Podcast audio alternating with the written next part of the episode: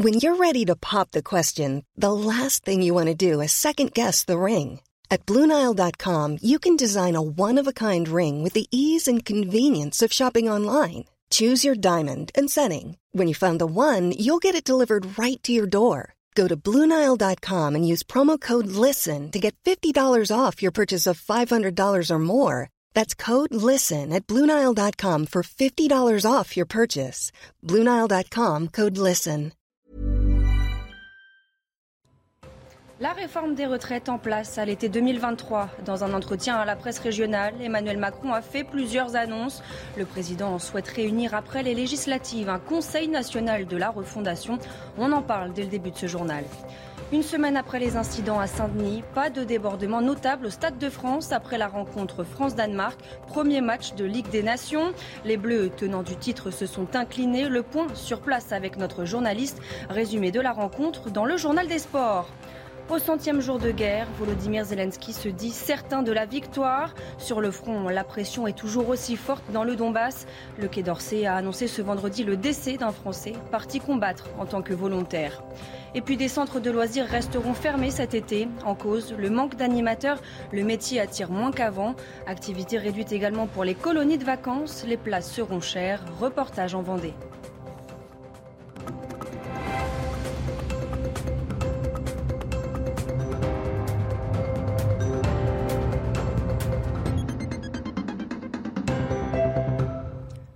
Bonsoir à tous, ravi de vous retrouver pour l'édition de la nuit. À la une, Emmanuel Macron divulgue ses objectifs. Dans un entretien à la presse régionale, le président de la République a évoqué ses ambitions en matière d'écologie, de pouvoir d'achat et de santé.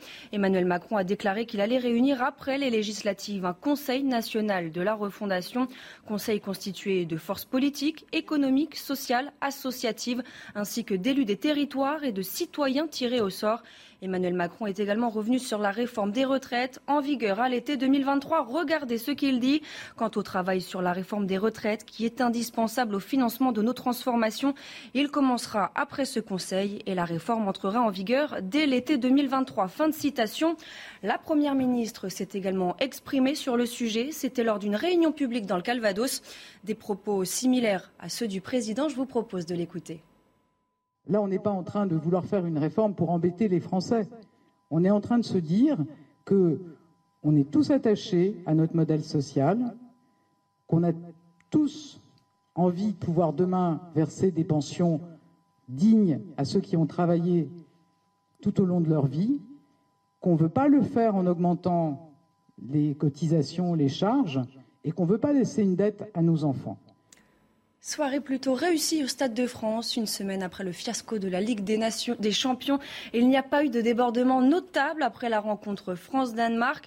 Un dispositif de sécurité renforcé avait été mis en place pour l'occasion. Jules Boiteau nous raconte, il était sur place pour CNews. Des centaines de supporters sortent du stade et se dirigent vers les bouches de métro. Ils sont très encadrés par les, forces de l'ordre. Des supporters avec lesquels je me trouve euh, ici ce soir. On voulait vous demander comment comment s'est passée la soirée. Est-ce qu'il y a eu un peu d'appréhension avant de venir? Alors la soirée s'est très bien passée. Oui, il y avait, avait pas mal d'appréhension avant le match euh, suite aux événements de la semaine dernière. Du coup, on a pris des précautions. On, est arrivé 5 heures à l'avance. Euh, pour anticiper les possibles grèves ou les fouilles, etc. Et du coup, un peu d'appréhension, mais au final, ça s'est très bien passé. Est-ce que comment ça s'est passé quand vous êtes arrivé au stade? Est-ce qu'il y a eu des contrôles euh, renforcés? Alors ça s'est très bien passé. Alors on est arrivé tôt et du coup on a été contrôlé. Enfin tout s'est bien passé. Il n'y avait pas de mouvement de foule. C'était bon enfant donc ça s'est bien passé. On voyait qu'on était en sécurité plus que la dernière fois. Il y avait il a du monde qui surveille. Donc ouais ça s'est bien placé franchement là. Ma dernière question, qu'est-ce que vous avez pensé des images de la semaine dernière au stade bah, C'est vrai qu'on n'a pas l'habitude de voir ça, alors euh, bah, ça donne une mauvaise image de la France. Après, on espère que là, les Danois ont pu voir que la France, euh, c'est pas ce que les images ont montré. Et puis même nous, du coup, on a pu être euh, rassurés. Voilà. Vous le voyez, des, supporters plutôt satisfaits du dispositif de sécurité qui a été mis en place ce soir, qui a été renforcé. On rappelle que plus de 2000 policiers et gendarmes assuraient la sécurité autour du Stade de France ce soir. Le résumé de la rencontre France-Danemark à suivre dans votre journal des sports. Et puis une semaine après les incidents du Stade de France, l'UEFA a présenté ses excuses aux supporters qui ont, je cite, subi des événements pénibles entourant la finale de la Ligue des Nations. Aucun fan de football ne devrait être mis dans cette situation et cela ne doit pas se reproduire, a déclaré l'instance européenne.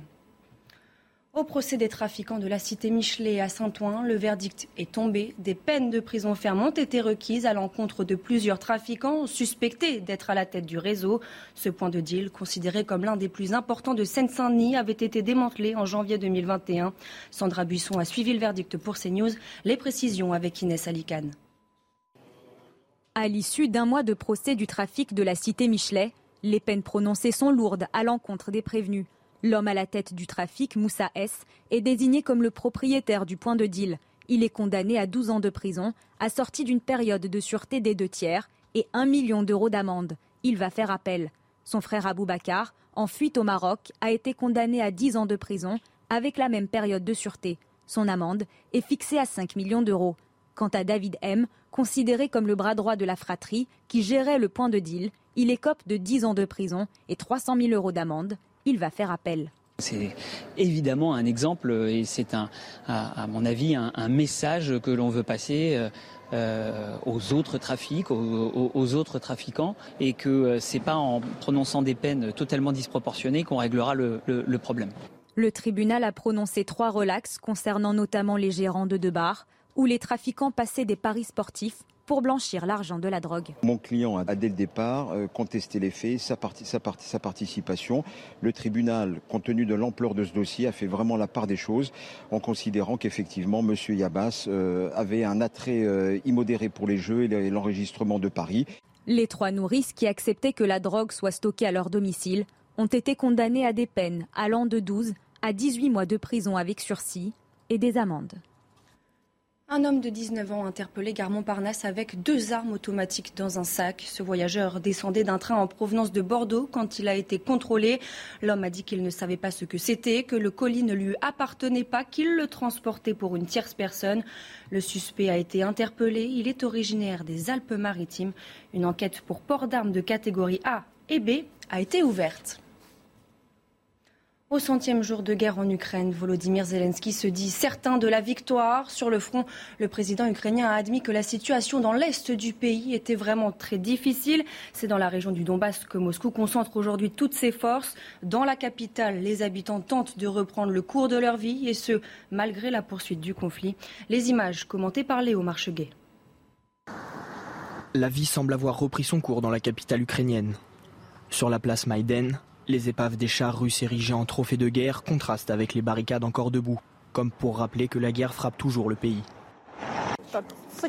Mon mari a défendu Kiev et maintenant il sert dans la région de Mykolaiv. Une cousine de mon mari est originaire de Mariupol. Ses enfants ont survécu, mais elle et son mari sont morts.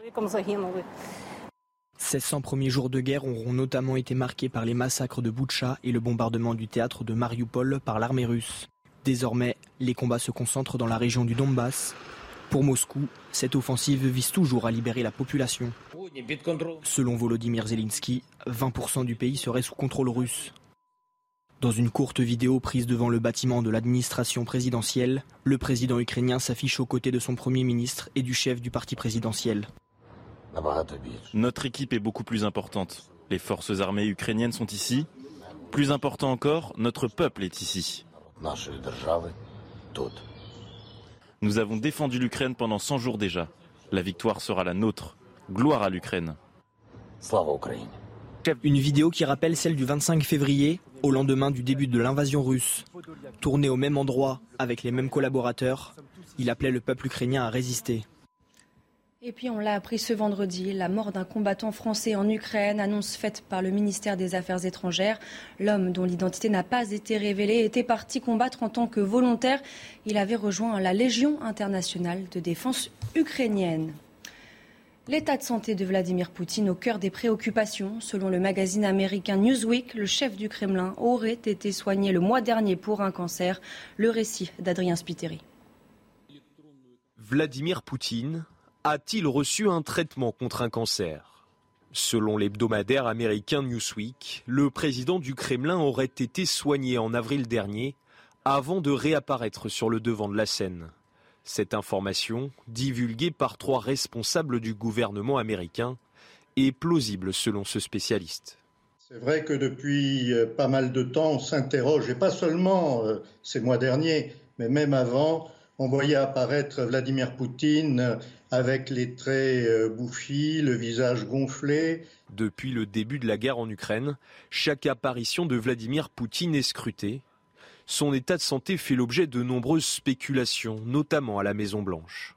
Par définition, il faut se méfier des sources des renseignements parce qu'elles sont très souvent orientées euh, par le pouvoir politique dans un sens ou dans un autre et on ne peut pas savoir réellement ce qui se passe.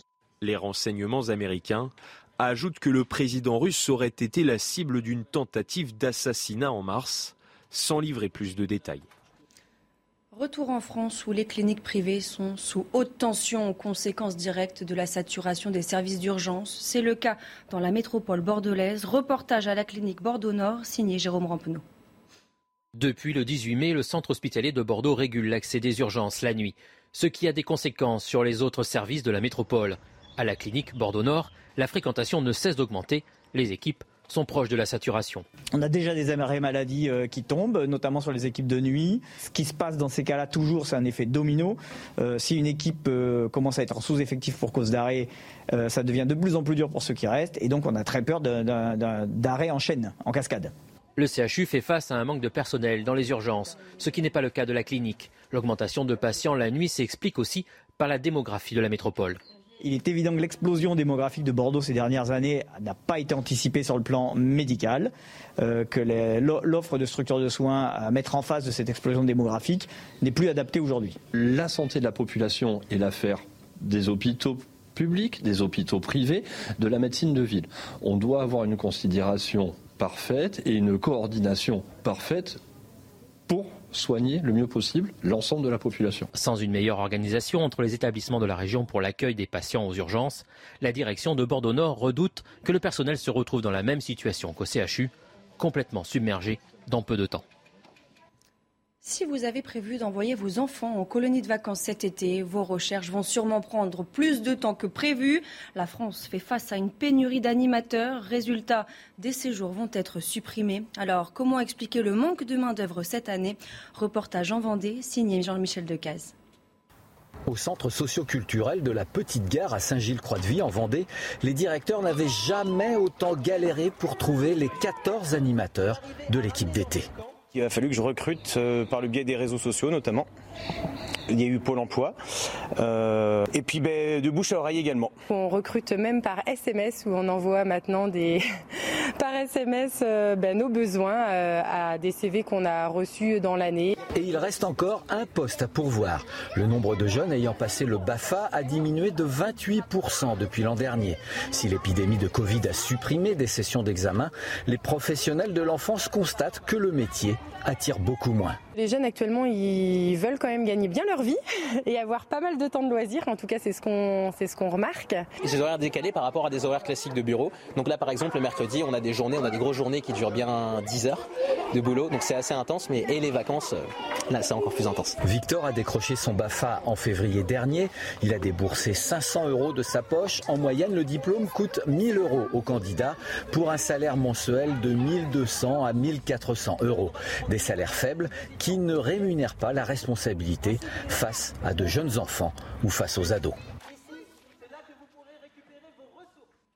Dix jours après le massacre de 19 enfants dans une école du Texas, Joe Biden hausse le ton. Le président américain appelle le Congrès à prendre des mesures pour contrôler les armes à feu, ce que refuse l'opposition républicaine. Le point avec Mathis Jeanma. Sous pression, après les tueries qui se sont produites aux États-Unis ces derniers jours, les sénateurs américains tentent depuis une semaine de s'accorder sur un encadrement limité des armes à feu. Mais les républicains bloquent. Intervenant en visioconférence, un élu de Floride a même brandi l'une de ses armes pour appuyer ses propos. Voici une arme que je porte tous les jours pour me protéger moi, ma famille, ma femme et ma maison. Il s'agit d'un XL Six Hour P365.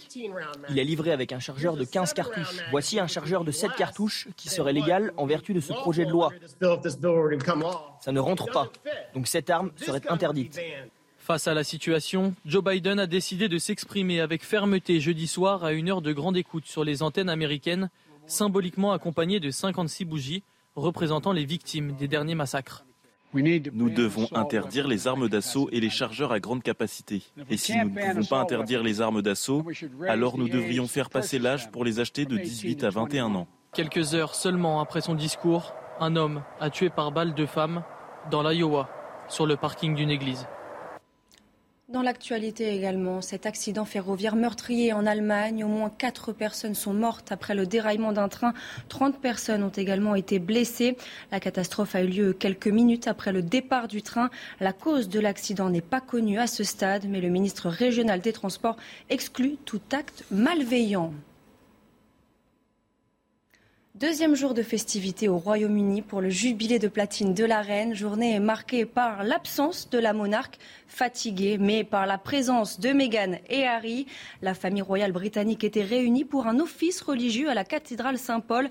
Il s'agit de la première apparition publique à Londres du prince et de son épouse depuis leur départ en Californie. De quoi ravir les Britanniques. Écoutez. Ça aurait été dommage qu'ils ne soient pas là. Et je comprends pourquoi ils ne sont pas au premier plan.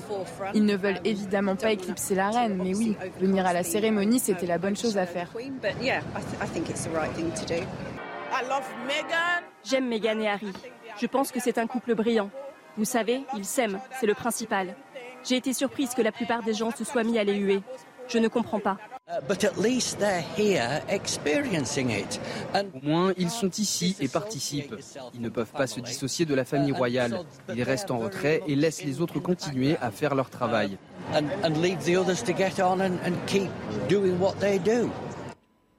La poupée qui fait non, on ira tous au paradis. Love me, please love me. On connaît tous un tube de Michel Polnareff. Eh bien, le chanteur nous invite à le découvrir sous un nouveau visage au cours d'une exposition immersive. Elle s'intitule Polnareff. C'est au théâtre Le Palace à Paris. Inès Sabattu l'a vu en avant-première. Regardez.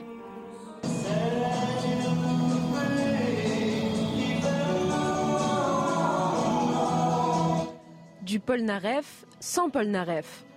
Pour son grand retour, le chanteur à lunettes a décidé de faire vivre une expérience inédite à ses fans. Un spectacle immersif dans ses rêves, les Polnareff. Le directeur artistique de l'exposition a travaillé main dans la main avec Michel Polnareff pour créer le show.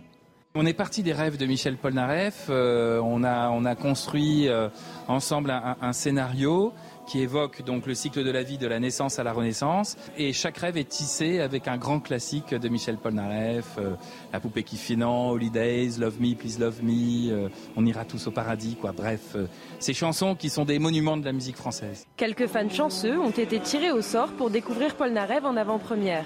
Et à la fin de la projection, Blanche et Adèle sont séduites. J'ai trouvé l'expérience très immersive et euh, très moderne. Je pense que pour des gens qui ne connaissent pas forcément Paul Nareff, ça peut leur faire vraiment découvrir quelque chose. Ouais.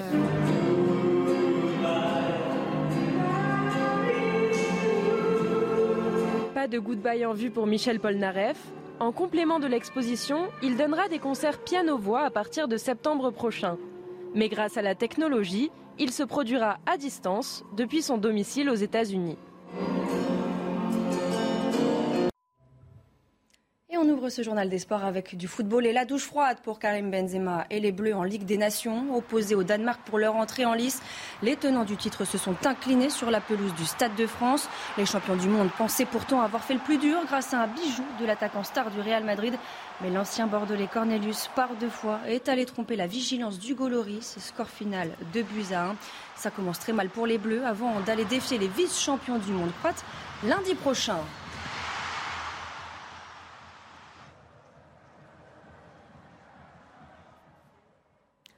On part à Roland Garros maintenant. Raphaël Nadal n'est plus qu'à un match de soulever une quatorzième fois la Coupe des Mousquetaires. Le Mallorquin s'est qualifié suite à l'abandon d'Alexander Zverev, blessé. En finale, il affrontera Casper Ruud, tombeur de Marin Cilic. Nadal, vainqueur de ses 13 finales porte d'Auteuil, peut aller chercher un 22e tournoi du Grand Chelem. Et puis chez les dames, deux Françaises peuvent-elles aussi rêver d'un nouveau sacre Kristina Mladovenovic et Caroline Garcia ont dominé en demi la paire Succès 2-6, 6-4, 6-2. Déjà titré en 2016, les deux tricolores affronteront en finale Jessica Pegula Et Cory Gauff, Corrigov, justement, qui disputera également ce samedi sa première finale en Grand Chelem en simple. La pépite de 18 ans impressionnante, elle n'a toujours pas perdu de 7 depuis le début de la quinzaine. Face à elle, la numéro 1 mondiale, Iga Swiatek, et sa série de 34 victoires de rang. Un choc de géante en perspective présenté par Clara Mariani. La porte de Teuil aussi attend sa reine. Une certitude, la polonaise Fiantek à gauche, déjà titrée à Paris il y a deux ans, comme l'américaine Goff, aime cacher leur jeu devant la presse. I didn't have any exact goals on this tournament and just seeing how my game is developing every match, it's something that's giving me a lot of, you know, hope and uh, I'm just proud of myself. I have nothing to lose. Um, she's definitely the favorite going into the match on, on paper. I'm just going to play free and play my best tennis. Il le faudra car la polonaise numéro 1 mondiale s'avance en grande favorite. À Paris, elle n'a laissé que des miettes à ses adversaires et un seul set en six matchs. Swiatek, c'est une série de 34 victoires consécutives en match, une tornade que seul le stress peut perturber. I use music to kind of have something that is gonna my brain busy um, and relax before the match, but also when I want to be more energetic. De l'autre, Coco Gauff, plus jeune finaliste à Paris depuis 21 ans, et Kim Clijsters. L'américaine, entre appétit, aucun set perdu, et spontanéité désarmante.